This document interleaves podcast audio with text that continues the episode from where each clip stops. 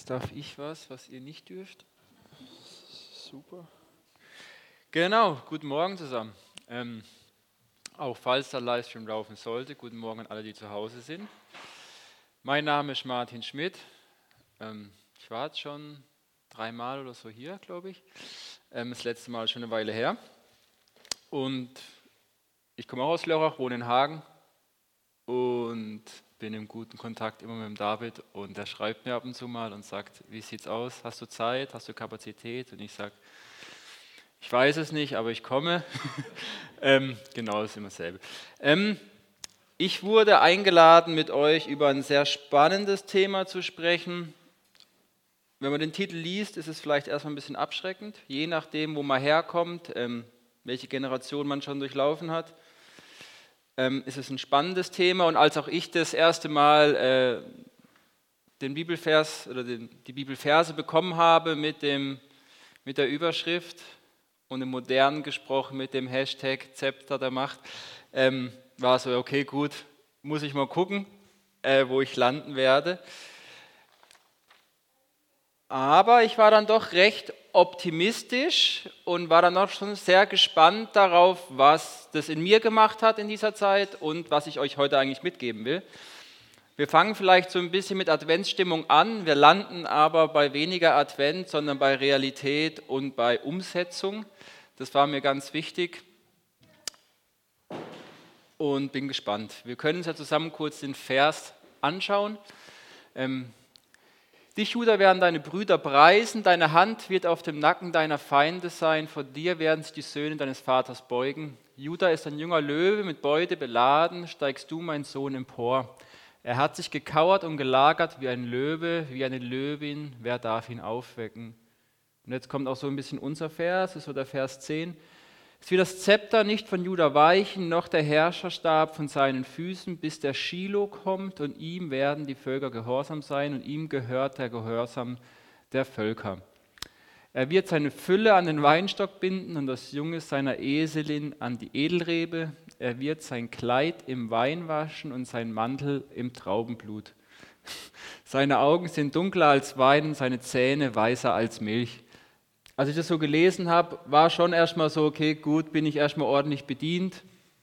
Sehr viele starke Wörter, sehr viele Wörter mit sehr viel Bedeutung. Ähm, man könnte theoretisch auch jedes Wort wirklich mal so eine Dreiviertelstunde beleuchten und gucken, welche Bedeutung hat es, wo kommt es her. Wo wir aber heute so ein bisschen drauf gucken wollen, ist, ähm, das hat mich auch von Martin eben mitbekommen, so ein bisschen ist so dieses, wir wollen eine Linie, wir wollen diese rote Linie aufzeigen vom Alten Testament ins Neue Testament bis hin zum Himmel. Wir wollen zeigen, wie Jesus vorherbestimmt war, wie er prophetisch vorherbestimmt war, wie er von der Verheißung her bestimmt war, was er erfüllt hat und was er uns eigentlich dadurch ermöglicht hat. Wir wollen uns kurz das Wort Macht angucken, in Bezug mit einem Zepter, Zepter der Macht und ähm, wollen gucken, was gibt uns Jesus mit und was heißt es für uns, was können wir dadurch leben, was ist so unser Auftrag. Da sind wir so ein bisschen wieder beim Matthäus 28, was ist unser Auftrag, wo geht es hin und wozu haben wir Macht. Weil Macht ist ja schon auch je nachdem ein bisschen ein spezielleres Wort. Und man hat ein gewisses Verständnis für sich vielleicht verinnerlicht und die Bibel hat nochmal ein anderes Verständnis oder je nach Person hat man auch nochmal ein anderes Verständnis. Man muss nur mal einen Chef gehabt haben, der recht ähm, destruktiv Macht ausgeübt hat und schon ist Macht eigentlich ein schlechtes Wort, wo man sagt, ja nee, auf meinen Chef habe ich überhaupt keine Lust mehr von früher von der Ausbildung, der hat mich nur klein gemacht, der hat mich nur klein gedrückt. Ähm, dahin gehen wollen wir aber nicht, sondern wir wollen gucken, was es macht im Positiven. Wir gucken uns ein bisschen kurz die Linie an, und zwar von Juda zu Jesus. Ähm, gemäß dem Vorsatz Gottes ist Judah dafür bestimmt, dass Christus aus diesem Stamm hervorkommen wird. Das kann ich euch auch belegen. Und zwar Matthäus 2,6, das sind wir der Hoffnung für alle, weil es einfach eine angenehme Übersetzung ist. Ähm, Bethlehem, du bist keineswegs die unbedeutendste Stadt in Juda, denn aus dir kommt der Herrscher, der mein Volk Israel wie ein Hirte führen wird. Und Micha 5, also haben wir auch schon wieder eine Neue Testamentstelle, obwohl Micha auch im Alten Testament doch schon ziemlich weit hinten ist, oder am Anfang vom Neuen Testament ist es doch wieder AT und NT oder erstes Teil der Bibel, zweites Teil der Bibel, das mag jeder ein bisschen anders nennen. Aber zu Bethlehem im Gebiet der Sippe Ephrat sagt der Herr, du bist zwar eine der kleinsten Städte Judas, doch aus dir kommt der Mann, der das Volk Israel in meinem Namen führen wird. Sein Ursprung liegt weit zurück in fernster Vergangenheit. Bis zu der Zeit, wo eine Frau den erwarteten Sohn geboren hat, lässt Gott die Menschen seines Volkes den Feinden in die Hände fallen. Doch dann werden die Überlebenden zu den anderen Israeliten in ihr Land zurückkehren. Wie ein Hirte seine Herde weidet, so wie der neue König regieren.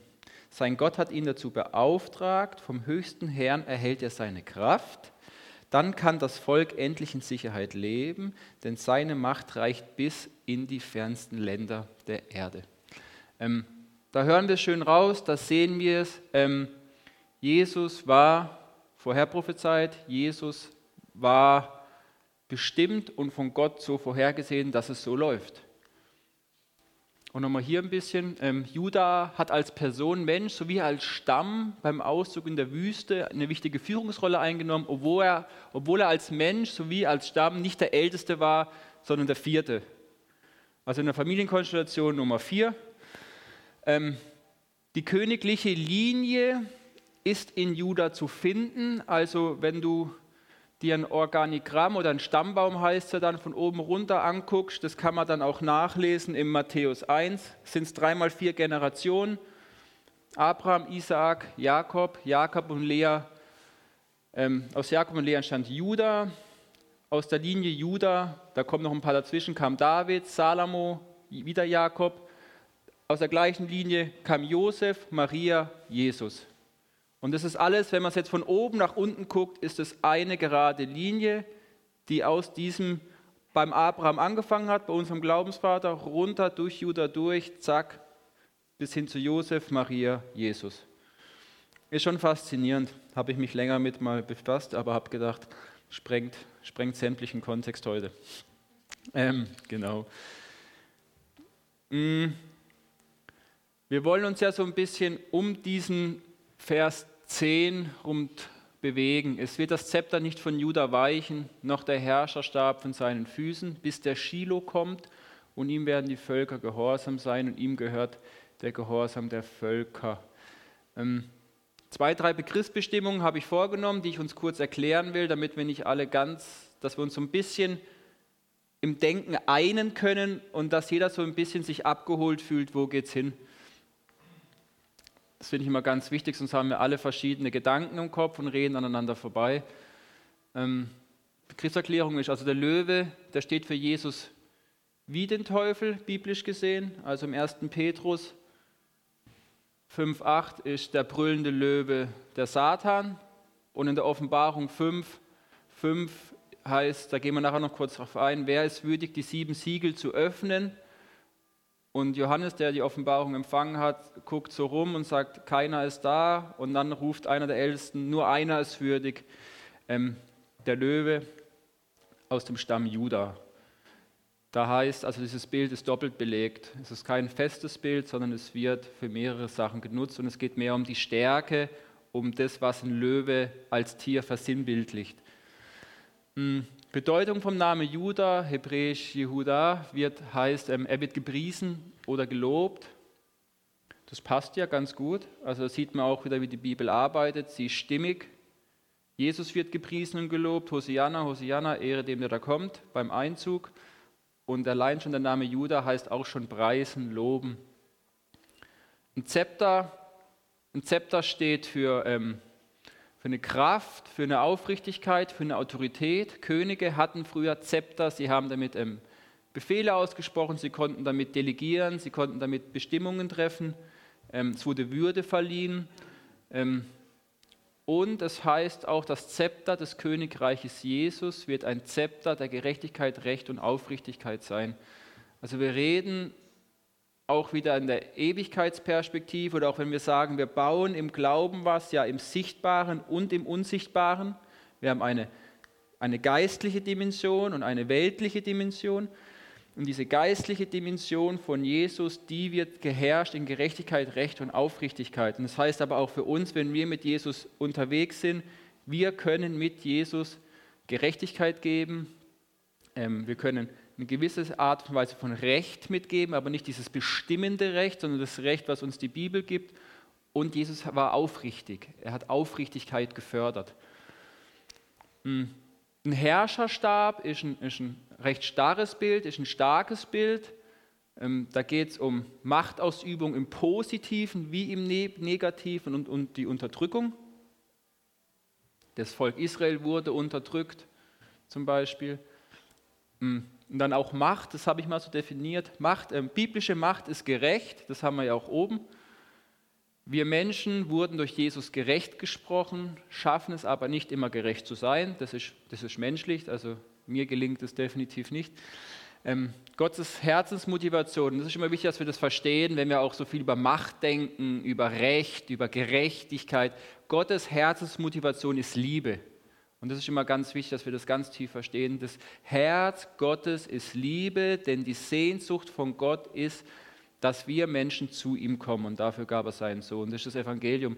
Und Gottes Herzensmotivation ist Liebe. Und er ist aber in sich gerecht, aufrichtig. Ähm, und in diesem Kontext nutzt er auch diese Macht, die er hat. In diesem Kontext setzt er diese Autoritäten, diese Kraft ein. Shiloh, Shiloh ist interessant. Ähm, Shiloh ist eine Endzeitprophetie. Es ist eigentlich die ganze Bibelstelle aus dem ersten Mose, ist ein Endzeitkontext. Mm, Shiloh heißt im Jesaja 9, 5, 6, ich habe die Hoffnung für alle genommen, weil die einfach gut verständlich ist.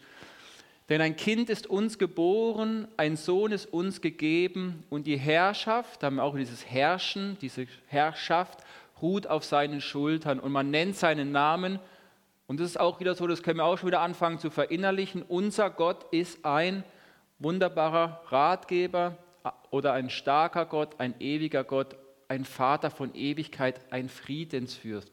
Und dieses Friedensfürste steht für Shiloh und dieses Shiloh ist ein Friedensreich, was in Ewigkeit Bestand haben wird und was jetzt zum Teil immer wieder sichtbar wird, weil wenn wir mit Jesus unterwegs sind, sind wir Friedensstifter. Da komme ich nachher kurz drauf, das steht in Matthäus 9. Wir sind Friedensstifter durch Jesus. Aber das hat auch nochmal einen Bezug. Shiloh heißt Ewigkeitsperspektive, ewiges Friedensreich. Es das heißt ja auch mal wieder in der Offenbarung, da haben wir auch den, den Kontext, Ewigkeit, Zukunft, Neues Testament, Gegenwart, Altes Testament, Verheißung, Prophetie. Shiloh ist das ewige Reich Gottes, dieses neue Jerusalem, dieses Israel, wo es heißen wird, ähm, da wird kein Krieg mehr sein, kein Leid mehr sein, es wird Frieden sein, es wird Freude sein. Wir werden Jesus anbeten, wir werden in unsere völlige Bestimmung kommen, wir haben weise Gewänder, wir sind frei von aller Schuld und wir können in Freiheit leben. Das ist unsere Perspektive, da geht es hin. Das können wir uns auch in dieser Zeit immer wieder allen gut zusprechen und auch glauben. Wir brauchen nicht diese Angst zu haben, sondern wir wissen, wo es hingeht. Wir wissen, wo es hingeht. Wir wissen, wer unser Vater ist. Das ist ganz wichtig. Die Mehrung der Herrschaft und der Friede werden kein Ende haben auf dem Thron Davids. Das haben wir auch gesehen von, von der Familie her. David ist die, also das heißt auch aus dem Spross Davids wird er kommen, Jesus. Ähm, und über sein Königreich, das er gegründet und festige mit Recht und Gerechtigkeit, also Recht und Gerechtigkeit. Von nun an bis in Ewigkeit. Der Eifer des Herrn, der Herrscher, wird es tun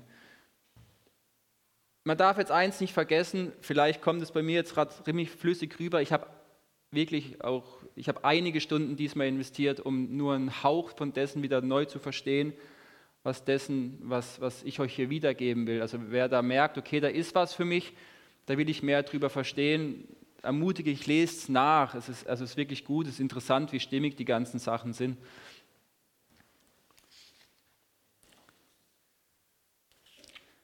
Ähm, Was ich jetzt natürlich uns, mit uns heute ein bisschen machen will, ist, ich will mit uns von diesem Vers 10 gucken, mit diesem Zepter der Macht, was heißt dieses Zepter der Macht für uns? Ähm, was ist, wenn ich ein Zepter habe, von Jesus übergeben bekommen habe? Was ist dann mein Auftrag? Was soll ich tun? Unabhängig von Advent oder Nicht-Advent. Was heißt das für mich? Und da gehe ich mit uns so ein bisschen hin. Also wenn ihr euch vielleicht fragt, ah, was macht ihr davon? Ich werde recht praktisch, weil ich denke, das ist ganz wichtig. Ähm, hier habe ich es auch schon ein bisschen erklärt, hier habe ich es auch nochmal. Also, ähm, Altes Testament hat Bezug zum Neuen Testament bis hin zum Himmel, zur Ewigkeit, zur geistlichen Dimension. Ähm, ich mache uns das ganz leicht sichtbar. Also Altes Testament, Judah, David, Jesus. Neues Testament, Jesus Kreuz, Wiederauferstehung, fehlerloses Lamm. Offenbarung 5, Ewigkeit, geistige Dimension, und zwar mache ich uns das daran sichtbar, und dann heißt es dort, und ich sah einen starken Engel, der verkündete mit lauter Stimme, wer ist würdig, das Buch zu öffnen und seine Siegel zu brechen? Und niemand weder am Himmel noch auf der Erde noch unter der Erde vermochte das Buch zu öffnen, noch hineinzublicken. Und ich weinte sehr, weil niemand für würdig befunden wurde, das Buch zu öffnen und zu lesen noch auch hineinzublicken. Und einer von den Ältesten spricht zu mir, weine nicht, siehe, es hat überwunden der Löwe, Jesus, der aus dem Stamm Juda ist, die Wurzel Davids, um das Buch zu öffnen und seine sieben Siegel zu brechen. Also in der Offenbarung geht es da um ein Buch, das hat Johannes damals gesehen, es hatte sieben Siegel. Und es geht in der Offenbarung fünf los und ihr dürft es gerne lesen, weil jedes Siegel wird einmal geöffnet.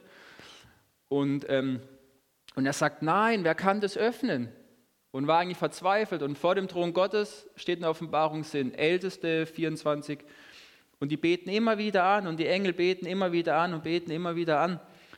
Und nur Jesus ist würdig, dieses Siegel zu öffnen, weil er dieses fehlerlose Lamm war, Neues Testament, weil er sein Blut gegeben hat, fehlerlos, ohne Sünde, der Einzigste, wo wir sagen, der hat es geschafft, um sein Blut für uns hinzugeben, aber Gott natürlich auch so, ich weiß nicht, ob raffiniert das richtige Wort war, es war einfach seine Bestimmung, es ist seine Linie. In Juda vorher prophezeit, von Abraham bis Juda vorher prophezeit, durch Juda hindurch, die Könige hin zu Maria und Josef, zu Jesus, hin zum Kreuz, zum Blut, zur Wiederauferstehung, auf in den Himmel, damit dieses Blut und dieses fehlerlose Lamm dieses Siegel öffnen kann, damit Gott sagen kann, ich kann euch zu mir holen, weil Gottes Reich ist gerecht. Er musste es so durchziehen, weil er sich selbst gerecht sein er, er ist, Gott ist sich immer selbst gerecht. Und er musste sagen, was ist die einzigste Lösung, damit es alles so durchlaufen kann? Ich muss Jesus bringen, meinen einzigen Sohn. Und das ist so das Faszinierende. Und das ist ein roter Faden. Und der rote Faden ist nicht nur AT, NT, Ewigkeit, sondern auch geistlich. Und das ist wichtig, das denke ich, das dürfen, da dürfen wir alle immer wieder einen Schritt neu hineinwachsen. Jeder von uns hat so seine Vorurteile dagegen oder hat mehr Berührungspunkte oder wenige Berührungspunkte, aber die Bibel erklärt uns ganz klar, dass alle Bereiche und dieses Geistliche Wirklichkeit sind und wir darin leben. Und es heißt ja auch schon in der Bibel, das kommt mir gerade noch, ähm, ich bin das Alpha und das Omega, ich bin der Anfang und das Ende. Also das bestätigt es eigentlich auch wieder. Ich bin das Anfang und ich bin das Ende in der Offenbarung, das Ende und am Anfang, ganz am Anfang. Ähm, wir wollen mal ein bisschen gucken. Jesus hatte ja eine wahnsinnige Autorität, im Positiven gesehen. Er hatte Macht. Er war er war ein Menschenfreund und dennoch ging er zu den Pharisäern und Sadduzäern und sagte, ey, was macht ihr hier? Und, sagte, und sie sagten, na, was, du bist nicht Sohn Gottes. Er sagte, ja, okay, gut, dann warten wir mal ab ein bisschen und so. Aber Jesus hat wunderbare Dinge getan. Er war uns ein wunderbares Vorbild und Menschen spürten in seiner Gegenwart, da ist was, was wir nicht haben, was uns aber anzieht. Wir hätten das auch gern. Und jetzt ist das Interessante, im Johannes 17 betet Jesus für seine Jünger, das hohe priesterliche Gebet, und sagt, ähm, Herr, und beschütze sie, denn ich sende sie. Oder ich weiß gar nicht ganz genau, das dürfte mich nicht festhalten, aber er sagt, und ihr werdet noch größere Dinge tun als ich. ich sage, okay, gut, noch größere Dinge tun als ich. Ich will das gar nicht so jetzt nur in Wunder oder in irgendwelche, ich nenne es jetzt mal abstrakt. Es ist nicht abstrakt, aber ich nenne es abstrakt, damit wir ein Wort haben. Ähm, es geht nicht nur um solche Sachen, sondern er hat gesagt, ihr werdet noch mehr tun. Ihr, könnt, ihr werdet noch mehr Menschen zu mir führen, wie ich sie geführt habe. Ich gehe, damit ihr das noch mehr tun könnt. Ich gehe, damit ihr diese Macht und diese Kraft empfangt. Und dann habe ich mir überlegt, okay, und was ist der Schlüssel, damit ich als Martin, als Mensch noch mehr davon erleben darf, noch mehr empfangen darf? Und einer der Erkenntnisse ist ganz klar, ja, wir machen das auch rum. Jesus wusste um seine Macht, seine Autorität, seine, seine Autorität, Autorität. Doch es ist wie in der Erziehung, wir Menschen lernen ein Modell, brauchen einen, der uns vorlebt. Dies wurde uns durch Jesus ermöglicht. Er schuf den Nährboden für unsere Entwicklung als Jünger und als Braut Christi. Also wenn wir, wir als Gemeinde dürften eigentlich immer wieder sagen, ich sitze da im gleichen Boot, gell? also ist, ich nehme mich da nicht raus. Wenn wir sagen als Gemeinde, ah, es geht nicht voran, hm, was machen wir irgendwie, wo bleiben die Leute, was ist los? Ich denke, die Antworten sind recht einfach und simpel in der, in der Bibel zu finden. Da werde ich nachher mal kurz darauf eingehen, was unser Auftrag ist. Die Macht, von der wir hier sprechen, ist eine Frucht aus einer innigen Beziehung zu Jesus. Sie beruht weder auf Leistung noch auf Selbstverherrlichung. Sie wurde ermöglicht aus Gnade und der Tat am Kreuz. Ähm, es gibt manchmal so Schlagsätze und dann denkt jeder, ah ja gut, der sagt es halt und so. Aber es ist schon ganz klar, ähm, wie viel Zeit Du willst mehr von der Nähe Jesu, du willst mehr von dieser Kraft Gottes durch seinen Heiligen Geist. Die Gegenfrage ist, wie gut kennst du Jesus und wie viel Zeit verbringst du mit Jesus? Ohne Druck. Ich muss aufstehen und ich muss jetzt zehn Kapitel lesen. Nein, nein, nein, es geht ums Herz. Wie weit bist du bereit, dein Herz, dein ich-zentriertes Herz aufzugeben und zu sagen, Jesus, was willst du von mir? Wo bist du jetzt gerade? Was soll ich tun? Was kann ich tun? Und da geht es um eine innige Beziehung. Gott ist interessiert an einer Herz-zu-Herz-Beziehung, nicht an einer leistungsorientierten Beziehung. Die Werke entstehen aus der Herzensbeziehung und nicht aus dem Leistungsprinzip. Wir können keinen Menschen frei machen, nur bedingt. Wir können keine Menschen gesund machen. Wir können nicht bekehren. Wir können bekehren verbal, aber die Herzensbekehrung, die kann nur Jesus machen und der Heilige Geist damit der Kerl auch oder die Person auch nachher wirklich selbstständig im Glauben weitergeht. Also es geht nicht darum, Menschen zu unterdrücken, das ist nicht das Machtdenken Gottes oder sie unter uns zu stellen, es geht darum, Menschen in Freiheit zu führen, auf allen drei Ebenen, Körper, Geist und Seele, und ihnen ein Zuhause in Ewigkeit zu ermöglichen. Gottes Machtdenken ist nicht Unterdrückung, er gab uns den freien Willen. Gottes Machtdenken ist, ich setze meine Kraft und meine Autorität und meine Liebe zu euch Menschen durch Jesus ein, damit ihr frei seid und in Freiheit leben könnt, um mir nachzufolgen. Johannes 3,35, Gott hat sämtliche Macht Jesus unterstellt. Wenn du ein Jünger bist, lebst du mit dieser Macht. Da kann man Johannes 17 mal lesen. Das ist eigentlich ganz gut. Das lese ich selbst auch immer wieder. Das ist einfach eine Ermutigung. Aber es ist kein Geheimnis, dass Gott alles Jesus unterstellt hat und dass sämtliche Kraft und sämtliche Autorität in Jesus Christus ist. Und wir uns eher fragen dürfen manchmal, sehen wir das auch so? Reden wir lieber über Gott wie über Jesus? Ich, ich trenne diese Dinge nicht. Ich kann mit sehr vielen Menschen über Gott reden. Gott ist, wenn man es nicht definiert, ein sehr umgängliches Wort. Jesus ist klar. Rede mit Menschen über Jesus und du wirst sofort merken, der Wind dreht sich je nachdem, wo das Gespräch davor war. Rede mit Menschen über Gott und sagst, ja, ich glaube auch an Gott. Ja, ich glaube auch an Gott. Ja, ich glaube auch an Gott. Ja, wie heißt dein Gott? Wie heißt dein Gott? Wie heißt mein Gott? Und ja, aber wir haben alle denselben Gott. Das ist, das ist, ähm, das ist kein Vorwurf, das, das ist einfach so. Das erlebe ich ja selber. Fang an zu reden, ja, ich rede über Jesus. Ja, über welchen Jesus? Ja, über den von Nazareth. Kennst du auch einen Jesus? Nee, gibt nur den. Und schon bist du eigentlich beim Kernpunkt des Themas und schon hast du es raus und schon geht es eigentlich um Fakten und schon wird es klar. Und jeder darf sich mal selbst fragen, rede ich lieber über Gott oder lieber über Jesus? Ähm, das ist ein bisschen mein Herzschlag, deswegen habe ich da jetzt auch noch mal ein bisschen einen Fixpunkt draufgelegt, auch wenn Advent ist. Ich denke, gerade zur Adventszeit passt super auf eine gewisse Art und Weise.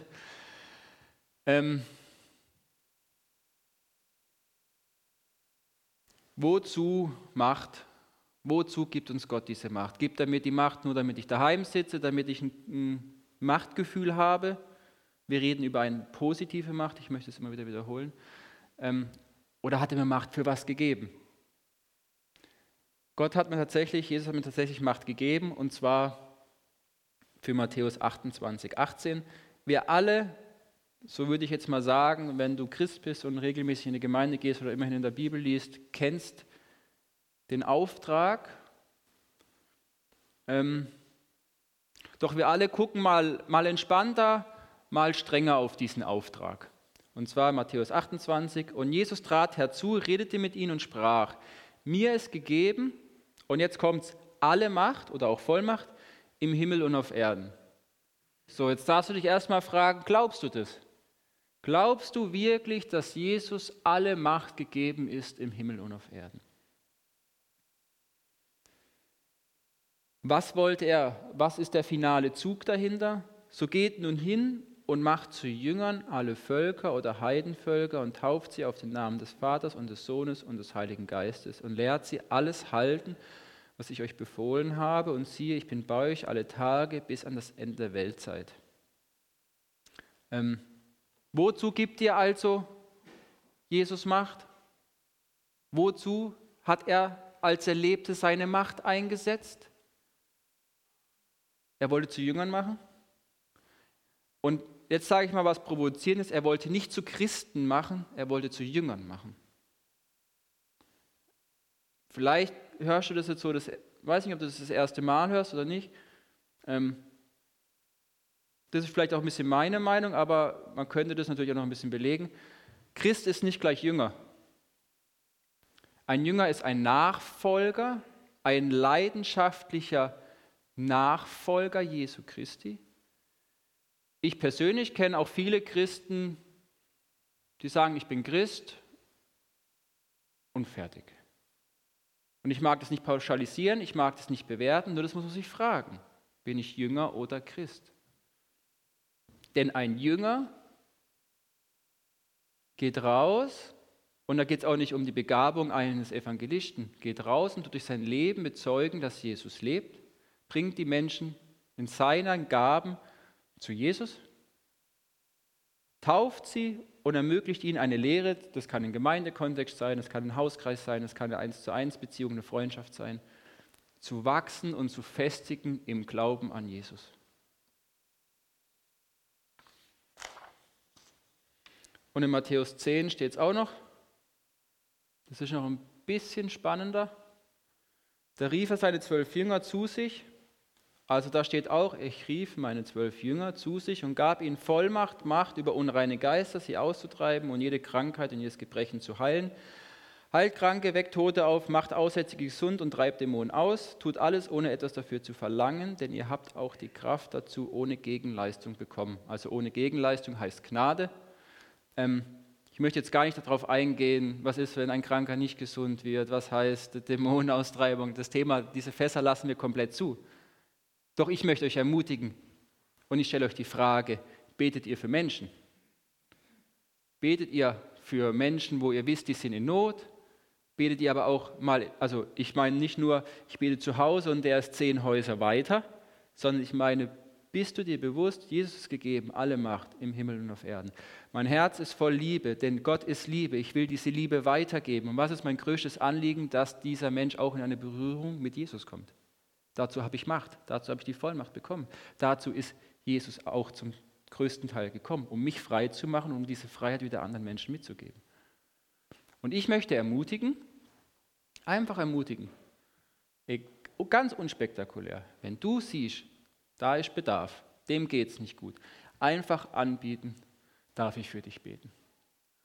Ich habe einen Freund, der ist nicht gläubig, der glaubt, also der glaubt nicht an Jesus, der weiß, dass ich Christ bin, der mag mich, wir mögen uns, haben eine mega geniale Zeit zusammen.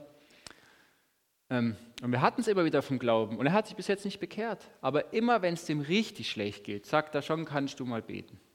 Oder ich bete einfach für ihn. Ich bin auch schon einmal vorbeigegangen, habe gemeint, hey, hör zu, dir steht es doch bis hier oben und du hältst jetzt einfach die Beine still und ich bete für dich. Und er sagt, ja, okay, gut. Also es ist natürlich auch ein bisschen Typensache, wie man das macht. Da darf jeder seinen eigenen Weg finden. Aber ich will ermutigen, zu beten. Ich will ermutigen, für Menschen zu beten, auf sie zuzugehen, dass es ein Lebensstil im Alltag wird, wo wir uns nicht vor, ähm, da brauchst du dich nicht für schämen. Denn wir kommen ja auch hier zusammen, weil wir sagen, Jesus lebt. Und dieser lebendige Jesus, der möchte einen Schritt weitergehen mit uns allen und sagen, hey, dann lass mich doch auch bitte machen. Also. Wozu gab uns Gott durch Jesus Macht? Für einen Auftrag, zu Jünger zu machen, sein, die Bibel beschreibt es mit seinem Reich zu zeigen, das Reich ist angebrochen. Ähm, dreht um, tut Buße, denn mein Reich ist nahe. Also es geht um so ein, ein immer wieder so Lichtmomente, wo Jesus sagt, hier bin ich, hier bin ich, hier bin ich, hier bin ich, hier bin ich, hier bin ich, komm, ich will mehr tun, ich will mehr tun. Hm. Jesus hat seine Macht dafür eingesetzt, damit du leben kannst nach dem Willen Gottes und dass der Vater verherrlicht wird. Also es geht klar, Jesus ging es immer darum, dass der Vater verherrlicht wird und unser Auftrag ist, ist es, Jesus zu verherrlichen. Und wenn Jesus verherrlicht wird, wird der Vater verherrlicht. Ähm, unser Auftrag ist auch, Friedenstifter zu sein. Ähm, wir haben Shiloh, das habe ich vorher gesagt, das ist der Anfang dieses ewigen Friedens und wir sind Friedensstifter. Für mich war das mal ein ganz schönes Feedback von diesem einen Freund, den ich vorher erzählt habe, ist, da hat meine Frau, wir haben zusammen Abend gegessen und, er, und dann hatten wir es irgendwie davon, ähm, wie nehmen wir uns gegenseitig wahr, klar, weil wir Christen sind und schon mit ihnen immer wieder mal im Dialog sind. Und er hat gesagt, er hatte Martin, und das möchte ich jetzt einfach als Beispiel sagen und nicht sagen, mich damit zu rühmen, sondern er hat gesagt, der Martin ist ein Friedensstifter und er hat nichts mit dem Glauben am Hut. Aber versteht ihr, die Menschen sehen das. Und ich bin eigentlich eher, also ich bin schon temperamentvoll, wegen dem ist es für mich das größte Kompliment, was ich kriegen kann, ist, wenn ich als Friedensstifter bezeichnet werde, finde ich super, weil das heißt für mich, okay, ich bin auf dem richtigen Weg, ich werde ein bisschen ruhiger. Das ist gut für mich. Ähm, aber versteht ihr, die Leute nehmen wahr, was wir in uns tragen und sie können es benennen. Und wir können dann den Kontext zum, zur Bibel herstellen. Das sind diese goldenen Momente, wo wir sagen können, ah ja, guck, und so steht's. Guck mal, das ist, das ist kein Fake. Das heißt, das Wort ist lebendig und es lebt in uns und es arbeitet in uns und es kommt raus. Und das ist schön. Das Ziel ist die Verherrlichung Gottes durch Jesus. Dazu haben wir Macht bekommen. Dafür bist du mit so einem Zepter unterwegs. Stell dir ein Zepter vor. Wir sind nicht dafür da, um auf der Erde rumzurennen und zu sagen, ich bin errettet, du bist nicht errettet, ich habe Glück, du Pech, ähm, ich habe Segen, du Fluch, ich bin kein Sünder, du bist Sünder. Das ist nicht unser Job. Unser Job ist es, die Liebe Jesu weiterzugeben. Nochmal auch als Zusammenfassung, nein, nein, das hier. So, äh, wie entsteht diese Macht? Ähm, sie entsteht aus einer innigen, liebenvollen Beziehung, das habe ich auch schon gesagt, zu Jesus und der Erkenntnis, was er für uns ist. Was wird uns dadurch ermöglicht? Liebe für Menschen, unabhängig wie sie zu dir sind. Du kannst demütig sein, also authentische Demütigung, nicht dieses, oh, ich muss jetzt unbedingt, sondern dieses, hey, ich tue es gerne, weil ich, dich so, weil ich so eine Liebe für dich habe. Ähm, du kannst dich klar zu Jesus stellen. Ich denke, das ist einer unserer größten Herausforderungen. Das will ich einfach mal so klar, würde ich für mich klar formulieren. Und ich glaube, das ist auch für uns auf jeden Fall auch als deutsche Kultur vielleicht ein bisschen herausfordernder zu sagen, ich positioniere und stelle mich ganz klar zu Jesus. Ich denke, wenn wir das alles, da will ich uns ermutigen, das mehr zu tun, weil allein wenn wir das schon tun als Gemeinde, als Individuum, als Einzelperson passiert schon wieder was. Wenn dich jemand fragt, was gibt dir Hoffnung, was gibt dir Glaube, du kannst fünf Sätze machen oder du kannst sagen, ich glaube an Jesus. Ist wahrscheinlich einfacher, aber kostet ein bisschen mehr. Ähm, du kannst einen Unterschied machen, kannst in Freiheit leben, unabhängig sein, unabhängig von den Umständen. Du kommst dein göttliches Design in deine Bestimmung ähm, aus Gottes Perspektive heraus kommen wir erst in unsere Bestimmung hinein, wenn wir eine Beziehung zu Jesus leben und darin wachsen. Wir denken oft, ist es, wenn ich mein Haus baue, wenn ich mein Auto habe, wenn ich einen erfolgreichen Job habe. Das ist weltliche Perspektive. Dagegen spricht auch nichts, finde ich auch nicht schlecht. Ähm, macht auch Sinn zum Teil, aber unser göttliches Design, unsere Bestimmung, dieses lebendig fühlen in uns, aus dem christlichen Glauben heraus sagen wir, wenn ich innig mit Jesus lebe, dann komme ich in diese Bestimmung, dann fängt an, sich mein Leben zu verändern und vielleicht fängt Gott an, in deinem Leben Dinge umzustellen. Was hindert uns in dieses äh, Design, in diese Macht, in diese Vollmacht auch hineinzukommen? Es ist Unglauben, also ist Unglaube ist ein, ein großes Thema. Ich denke, äh, wir, wir können hier alles sagen, wir glauben an Jesus, aber glauben wir wirklich auch daran, was da drin steht? Falsche Priorisierung in unserem Zeitmanagement, also das heißt einfach stille Zeit, Beziehung leben mit Jesus. Ich mache das gerne in Gebetsspaziergängen. Das ist für mich die einfachste Methode, weil zu Hause habe ich tausend Gedanken im Kopf. Ich gehe raus spazieren und bete währenddessen. Ähm, Religiosität ist ein ganz großes Thema, wo uns daran hindern kann, in diese positive Kraft, Macht hineinzukommen. Gott hat kein Interesse an Religiosität, Gott hat Interesse an leidenschaftlicher, dynamischer Beziehung, die authentisch ist zu, zu, zu Jesus, nicht an irgendwelchen moralischen Grundsätzen. Ein falsches Machtdenken. Wenn jetzt hier, man, ihr habt Glück mit euren Pastoren, aber es gibt auch einfach ein Pastorenbild, wo sagt, ich bin der Chef und der Rest ist nichts, das ist falsch. Es geht um eine Gleichwertigkeit. Angst vor der Welt, also Angst vor, was sagen die Menschen über mich, wenn ich mich klar zum Glauben positioniere. Was passiert da mit meinem Freundeskreis? Was passiert mit meinem Arbeitsumfeld? Was passiert mit den Menschen um mich herum? Hm. Fehlende Beziehung zu Jesus, trotzdem Standpunkt, ich bin Christ, das habe ich auch schon ein bisschen erzählt. Und halt falsches Verständnis von Christsein und Jüngersein. Jesus machte zu Jüngern, nicht zu Christen. Ähm, das ist mir nochmal ganz neu bewusst geworden. Jesus hat uns zu Jüngern gemacht. Er hat gesagt, und ich sende meine Jünger. Er hat nicht gesagt, ich sende meine Christen. Ich sende meine Jünger. Christen war irgendwie wie eine Überschrift, aber lasst uns Jünger sein. Also, und zum Abschluss, war viel, ist viel, aber das Einfache kann man sich, denken, behalten. Habe das Herz eines Jüngers, lebe es, sei kein leerer Christ. Wie im Himmel, so auf Erden. Wir durften heute sehen, dass vom Alten Testament bis zum Himmel geistliche Dimensionen Jesus der Schlüssel ist und es Zusammenhänge gibt. Er ist das Bindeglied von Gott. Wir sind seine Braut, seine Jünger. Lasst es uns leben. Lasst es uns wirklich leben. Bist du bereit, den Preis zu bezahlen, um diese göttliche Macht, Vollmacht mehr in deinem Leben zu erfahren? Die Frage darfst du dir selbst beantworten und dann darfst du dir einfach aufschreiben, was hindert mich daran? das vor Gott bringen und beten und sagen, Herr, ich bin ein schwacher Mann, hilf doch mir, dass ich da mehr von dir erleben darf. Und ähm, er wird mit uns den Weg gehen. Gell? Er ist jetzt kein, er wirft uns nicht die Fehler ewig vor, sondern er deckt sie zu und sagt, komm, in meiner Liebe, wir gehen weiter. Ich hoffe, ihr konntet ein bisschen was mitnehmen von diesen ganzen vielen Informationen und wünsche euch einfach noch eine ganz gute Adventszeit und einen schönen Sonntag. Gell? Tschüss.